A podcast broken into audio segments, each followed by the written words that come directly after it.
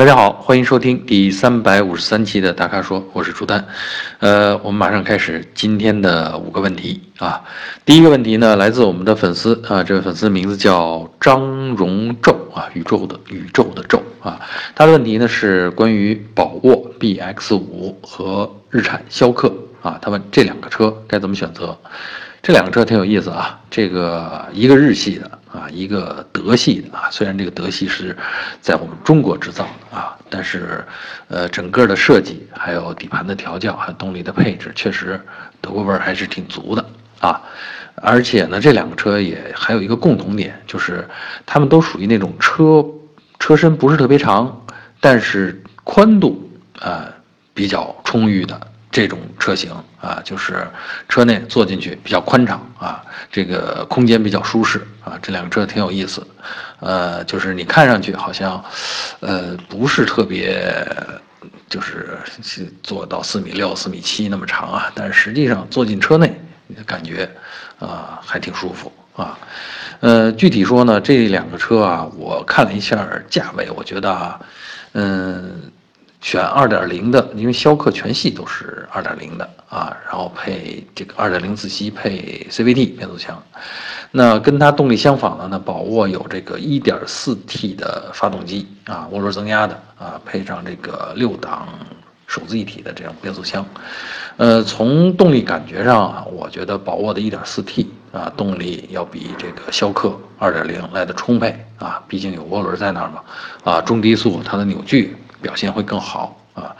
呃，还有呢，就是，呃，这两个车呢，就刚才咱们说过，一个是日系风格，一个是德国味道啊。德系的这个呢，就是在驾驶起来的感觉，呃，它的底盘调教好像隔音隔震的这个效果，呃，宝沃要比逍客略胜一筹啊。而且这个车，呃，我也比较长时间的这个试驾过，呃，开起来呢，说实在呢，有点儿。呃，在，呃，是咱们中国消费者比较喜欢的那种感觉，在，呃，不像传统的就是典型的德系的那么硬朗，但又不像那个日系的似的那么松软那么轻啊，是一种介于这两者之间的感觉，啊，就是还是挺厚实啊，给人这种整体感挺强的这个底盘。另外，呃，我觉得宝沃的这个细节设计，尤其是内饰，啊，细致的。精致的程度要比逍客要略胜一筹啊，就是你从材质上、从手感上，哎，它的给人的感觉都不在逍客之下啊，所以呢，我觉得这个宝沃还是挺值得呃选一下的啊，嗯，但是宝沃的缺点呢，就是知名度不高啊，这个品牌肯定不像日产。那样大名鼎鼎啊，所以呢，这个用车的时候，如果在意这个周围人的评价的话，哎，那你可能就得啊有一定的这个心理准备，因为大部分人不认识这个牌子啊。但从设计的外观设计上来讲，我觉得呃还是宝沃还是，尤其是 B X 五这个车型，还是挺精致、挺干练的一种感觉啊。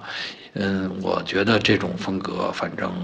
比逍客要好看一点啊，要帅一点啊，这是我的感觉。嗯，还有更重要的一点呢，就是配置。呃，在同样的价位上，呃，你在宝沃啊 BX 五上得到的配置，比在逍客上边要多得多啊。这个是呃，在在买车的时候的一个巨大的吸引力啊。所以呢，呃，还有一个就是车联网。嗯，就是宝沃有一个系统，就是咱们上次说过，它可以通过手机的 APP，可以控制很多车上的功能啊，远程的一些遥控啊，包括这种求助啊，呃，信息的呃搜索啊，这些都可以通过车联网来实现。所以呢，嗯，从使用的体验上讲啊，可能选宝沃 BX 五也更合适一些啊。那好，其实这个。这两个车之间，我倾向于推荐宝沃 BX 五啊。呃，第二个问题来自我们的粉丝，这粉丝的名字叫好纠结啊，但他其实他只是纠结的一款车，他问的是纳智捷 U5 SUV 啊，他问这款车怎么样，适合家用吗？啊，都不是几款车之间纠结，在纠结这一款车啊。嗯，其实提起这个车呢，我觉得嗯，应该叫还行吧啊，因为毕竟推出的时间比较长了，我印象当中应该是五年或者六年之前啊，大概那个时候啊推出来的，呃，所以呢，在市场上呢已经卖了相当长的一段时间了，按理说呃也该到了换代的时候了，但是纳智捷目前在国内市场上好像这个营销呃没有那么顺畅。啊，就是产品的新产品的推出啊，老产品的换代啊，好像没有那么利索，所以呢，这这个车呢还得多挺一段时间啊。那车的水平，整体质量水平还是不错，应该在自主品牌里边是属于上乘的啊。这个车呢是从东风裕隆来的啊，呃，有很多这个台资台商的这个背景，呃，技术上呢其实并不差啊。然后呢，它的特色呢是这种。在那个时代啊，五年前啊，是车上的这种，嗯，叫信息功能，呃，叫那因为那会儿车联网还不普及，所以它的一些科技配置，比如大屏啊，比如各种这个传感器探头啊，啊，这些东西比较多。当然，这些东西放在今天看，可能跟车联网跟这个什么驾驶辅助功能比起来，可能就不是那么炫了啊。嗯，这个适不适合家用啊？其实我们说的这个市场上卖的，我觉得百分之九十九的车，大家提到的车都适合家用，啊，但你要看你这个家用是具体指什么场景，啊，是指多坐人呢，还是指这个装东西的灵活性呢，还是指经常跑一些不同的路况呢？啊，还是指这个就是行驶里程，呃，平均每天行驶的里程比较短呢？啊，这个每个家庭都有自己的需求啊。其实我觉得这类车啊，就是其实百分之九十的车做家用都一点问题没有啊。嗯，这车呢轴距呢是两米七二吧，好像是啊。然后呢，这个车长呢四米六，所以空间呢足够大啊。你后排坐成年人、坐老人都没问题啊。嗯。唯一的问题就是刚才咱们说了，它的品牌知名度不高啊。那你用过几年，你再去出手啊置换的话，啊，这个知名度不高的牌子，这个保值率就就堪忧了啊。到那个时候就只能呃低价出手了啊。所以这是一个呃潜在的风险。呃，其他我觉得没什么问题。这个车在自主品牌里是属于中上水平的啊，可以放心使用的啊。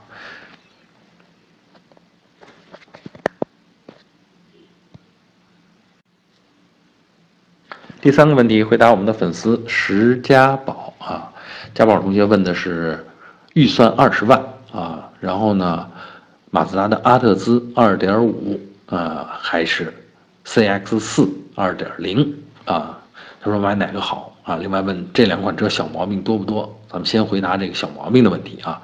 一汽马自达的产品，我觉得这么多年下来啊，这个质量水准一直是上乘的啊。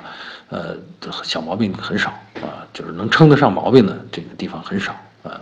所以呢，这个甭管是阿特兹还是这个 CX 四，这一汽马自达的质量体系还是很靠谱的啊。呃，具体说这两款车买哪个好啊，有点意思啊，因为呃二十万的预算，呃，你基本上可以买到这个 CX 四的顶配啊，就是这个轿跑型 SUV 的顶配，呃。而要是买这个阿特兹的二点五啊，我刚才说 C X 四应该是二点零车型的顶配啊，买阿特兹二点五的车型，这个价钱基本上才是入门啊。所以呢，你从如果你要想追求一些配置的话，那显然是买这个 C X 四啊比较合适，这个车型比较合适。呃，像这个主动安全配置，咱们说的这个什么自适应巡航啊、主动刹车呀、呃车道保持啊这些东西全都有。嗯，但是如果你要是选这个阿特兹啊，除了动力更强了，因为二点五的动力确实更强，但其他的配置上面就比这个 CX 四要差一截了啊。还有一点呢，就是这个 CX 四也有缺点啊，跟阿特兹比起来，就它的后排空间，呃，就不如呃阿特兹那样充裕啊，坐姿也不像怎么说呢，就稍微比阿特兹就显得有点局促。啊，嗯，这个是为了造型嘛，这个没办法。呃，还有呢，就是空间啊，看这个是呃行李箱的空间，呃，因为车身长度差着不小呢啊，所以这个阿特兹的这个行李箱空间，你要说纵深的这个进深，实际上是要比这个 CX4 还还是要长的啊。所以呢，从这个实用性上来讲呢，你如果真的要多装东西，那你可能还是考虑阿特兹更合适啊。嗯，再有呢，就是这个刚才咱们说了轿跑型 SUV 和这个典型三厢轿车的区别，这区别在哪儿呢？区别在于你周围的人啊，对你的这个选择，他给一种什么样的看法，一种什么样的评价啊？如果你比较标新立异，比较追求个性，那买这个 CX 四毫无问题啊。如果你不想太出众啊，当然阿特兹也是那种很漂亮的车型啊，颜值很高的车型，呃，但。归根结底还是一个典型的三厢的中级轿车啊，比较帅气而已啊，所以呢，这个是他们这个两个车在气质上面的这个差别啊，看你啊是站哪一队啊，看你是选哪一种风格了啊，呃，总之，其实我的感觉是，如果预算有限的话，呃，选这个 CX 四的体验，整个的科技的体验，嗯，驾驶的体验，呃，都。挺好啊。第四个问题来自我们的粉丝追魂流星啊，流星同学问的是两款车啊，我觉得他有点纠结啊。呃，两款车是什么呢？是奥迪 A4L 时尚版啊，另外一款呢是皇冠运动版啊。他问这两款车该怎么选，特别提到主要就是上下班开的比较多，偶尔跑长途啊，这确实值得纠结一番啊。一个是德系的。典型的这个中级轿车，还有一个是日系，日系的这个，我觉得皇冠其实应该算作豪华轿车啊，只不过这个没有挂雷克萨斯的 logo，所以很多地方或者是同样是因为丰田出的，所以很多地方它要跟雷克萨斯拉开一定的差距啊。但其实这个车开起来，你能明显的感觉到皇冠呃皇冠的那种呃高档感，就高级感。就行驶起来的那种质感很细腻，另外呢，这个车内的一些设计，比如说座椅的材料，嗯，这个扶手啊，车门上的一些把手，还有一些开关的这种手感，嗯，其实也都挺精致的啊。这个感觉呢，就是一种东方的那种审美和豪华的印象在里边，这跟呃。A 四叫奥迪 A 四的那种感觉不太一样，奥迪 A 四的感觉呢是科技感挺强，呃，你看上去呢也挺简约，但你要仔细琢磨每一个细节的手感，并没有一个特别突出的印象，啊，就是只是觉得都不错，嗯，有有满足感，但并没有那种嗯细节给你带来的那种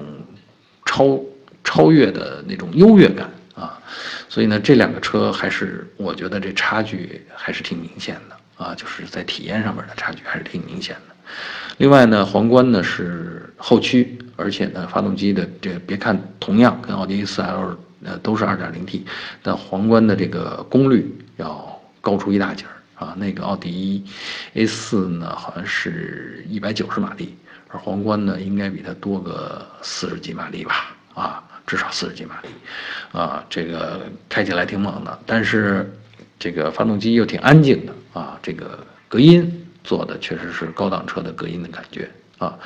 嗯，那么这两个车，嗯，真的，你看我说说完了以后，我觉得你都能听出我的意思来，好像我倾向于推荐皇冠，还有一点呢，就是花同样的钱，你在皇冠上面得到的配置要多。啊，你都很丰富，而这些皇冠标配的东西，在奥迪 A4L 上是需要加钱选装的啊，有好多配置都是需要加钱选装的，啊，但当然了，这个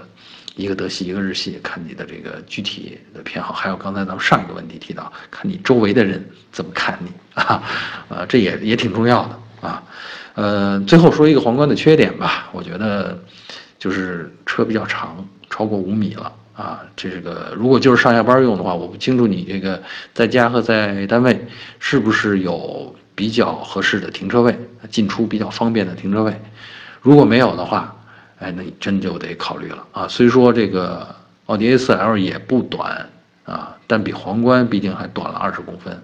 所以有的时候啊，有的车位差这二十公分，你还真就进不去。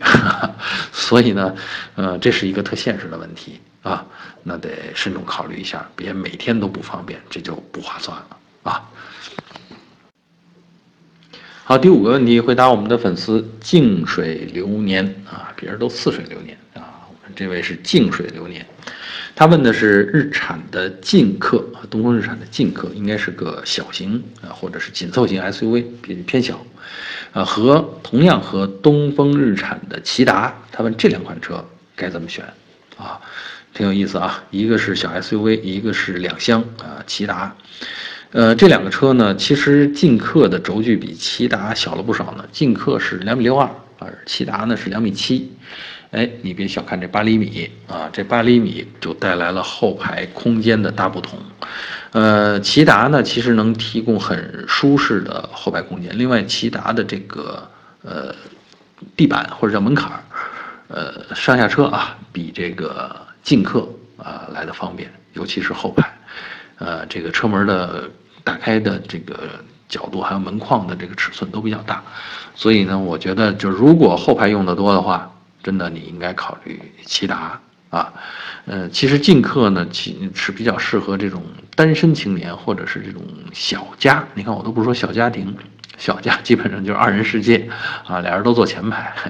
呃，偶尔用用后排，这个可能是劲客啊的这个用途。劲客其实它是一个 SUV，就是它主要的卖点还是我把一个呃车做成 SUV 的样子，而它尽管比较小，但它也是 SUV。你追求这种造型，想要这种车型的话，它提供给你啊，十二三万啊这个价位上，它提供给你一个靠谱的。呃，这个配置啊，动力，呃，而骐达呢，在配置和动力跟呃劲客相近的情况下啊，它可以更宽敞、更舒适啊啊。其实我又看了看价格啊，就是骐达在同样价位上，可以提供的配置比劲客要多出不少啊。呃，比如主动安全的那次顶配，它就可以提供带这个什么。呃主动刹车呀，什么这个自适应巡航啊，这些东西的这个主动安全配置了，这是次顶配，十二万，其他就可以提供这些了。呃，还有就是咱们中国用户特别看重的后排出风口啊，因为它这个后排空间宽敞嘛，呃，坐人的概率大，所以对后排乘客的照顾措施也就多啊。所以具体这两款车里边，呃，说实话，我真的推荐骐达啊，因为从功能上讲。劲客能提供的，它全都能提供啊，只多不少啊，还更舒适。当然，劲客是一个让人看上去就是一个很典型的一个，呃，一个一个 SUV 啊，这点呢，骐达确实做不到啊。